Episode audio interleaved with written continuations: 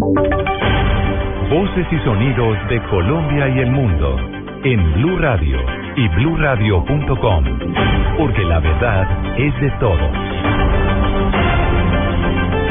3 de la tarde, dos minutos. Soy Miguel Garzón y estas son las noticias en Blue Radio. Mucha atención porque a esta hora se registran retrasos en los vuelos en el aeropuerto El Dorado en la ciudad de Bogotá por complicaciones provocadas por los fuertes vientos que se presentan en la zona. Los detalles los tiene María Camila Correa. Fuertes vientos afectan a esta hora la operación aérea que se desarrolla en el Aeropuerto Internacional El Dorado, situación que ha ocasionado demoras en la programación de los vuelos para hoy. Este fenómeno ha provocado que la entidad tome medidas relacionadas con los procedimientos de aterrizaje y que muchas aeronaves deban hacer aproximación desde Oriente a Occidente entrando por la ciudad. Adicionalmente, la Aerocivil programó un cierre en la pista norte de Engativá desde las 4 de la mañana hasta las 4 de la tarde con el fin de realizar un mantenimiento necesario para garantizar la seguridad aérea y operacional de las aeronaves y los usuarios del transporte aéreo. María Camila Correa, Blue Radio.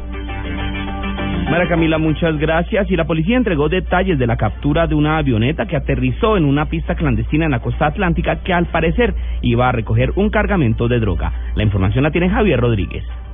El comandante de la Policía Nacional, general Rodolfo Palomino, aseguró que se está investigando y tratando de ubicar a la tripulación de una avioneta de matrícula extranjera que aterrizó en una pista clandestina en el departamento de Sucre, al parecer al servicio del narcotráfico. Cuando nacionales de policía llegan al lugar, no encuentran ocupantes, aparentemente se trataría de una aeronave con bandera mexicana. Estamos tratando de establecer la autenticidad de esa, de esa bandera, de esa eh, eh, identificación. Las autoridades manifestaron que esta aeronave quedó bajo la protección y seguridad de la Policía Nacional y el CTI de la Fiscalía. Javier Rodríguez, Blue Radio.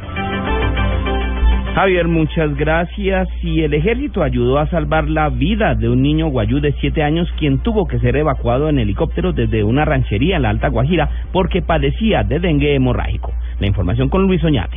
El niño indígena habita con su familia en los alrededores del corregimiento de Nazaret, municipio de Uribia, desde donde solicitaron con urgencia el apoyo de una aeronave para poder salvar la vida del menor. Así lo señaló el general Jorge Enrique Navarrete, comandante de la primera división del ejército. Un niño presentaba un dengue hemorrágico, una grave enfermedad, ya las plaquetas estaban muy, muy bajas y se acondicionó una aeronave de nuestra aviación de ejército con todo el equipo médico necesario. Fue evacuado a tiempo este niño, un niño de siete años, Ramiro Suárez Epiayú, y fue llevado eh, desde la Alta Guajira hacia el municipio San Juan del Cesar en La Guajira. Fue atendido oportunamente en un hospital de primer nivel y ya el niño se encuentra fuera de peligro. El oficial señaló asimismo que también están apoyando la entrega de agua y de alimentos a los indígenas de La Guajira. En Santa Marta, Luis Oñate Gámez, Blue Radio. 3 de la tarde, 5 minutos. Y en información internacional, México busca movilizar a más de 300 mil voluntarios para formar una valla humana en la visita del Papa Francisco a ese país en los próximos días. La información la tiene María Camila Correa. En México se busca movilizar a unos 397 mil voluntarios para formar una valla humana a lo largo de las zonas que el Papa Francisco recorrerá en su visita a este país del 12 al 17 de febrero. Directivos de la Conferencia del Episcopado Mexicano informaron de los avances en los preparativos de la visita, como las rutas que recorrerá a bordo del Papa Móvil. El sumo pontífice visitará a la comunidad vecina de Ecatepec y los estados de Chiapas, Morelia y Chihuahua, uno de los mayores eventos será la misa que el 13 de febrero ofrecerá en la Basílica de Guadalupe, luego de un recorrido por avenidas emblemáticas de la capital como el turístico Paseo de la Reforma. María Camila Correa, Blue Radio. Y en información deportiva finalizó en Hong Kong la Copa Mundo de Ciclismo de Pista con un discreto balance para la selección de Colombia. La información con Joana Quintero.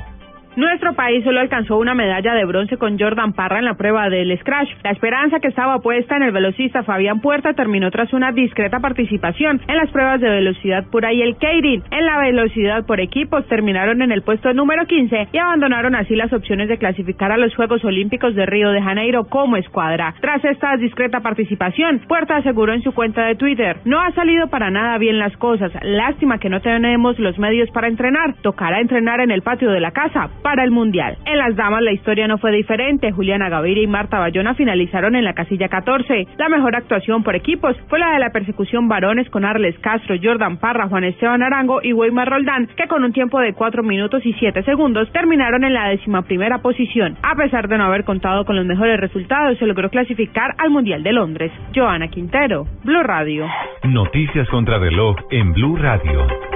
3 de la tarde, 7 minutos, las noticias contra reloj en Blue Radio, la noticia en desarrollo, el laboratorio francés Biotrial, responsable de un ensayo clínico en Francia que provocó la muerte de una persona y la hospitalización de otras cinco, manifestó su intención de que evolucionen los estándares que enmarcan este tipo de estudios para evitar que casos como este se repitan. La cifra, Estados Unidos va a pagar a Irán 400 millones de dólares de deuda y 1.300 millones de interés contabilizados desde la Revolución Islámica, según anunció hoy domingo el secretario de Estado John Kerry. Y quedamos atentos a la serie inusual de sismos de entre 3 y 5 grados en la escala de Richter que sacudieron en las últimas horas la provincia de Santiago de Cuba, en el oriente de la isla, sin dejar víctimas o daños materiales según las autoridades. 3 de la tarde, 8 minutos. La ampliación de estas noticias en blueradio.com. Continúen con En Escena.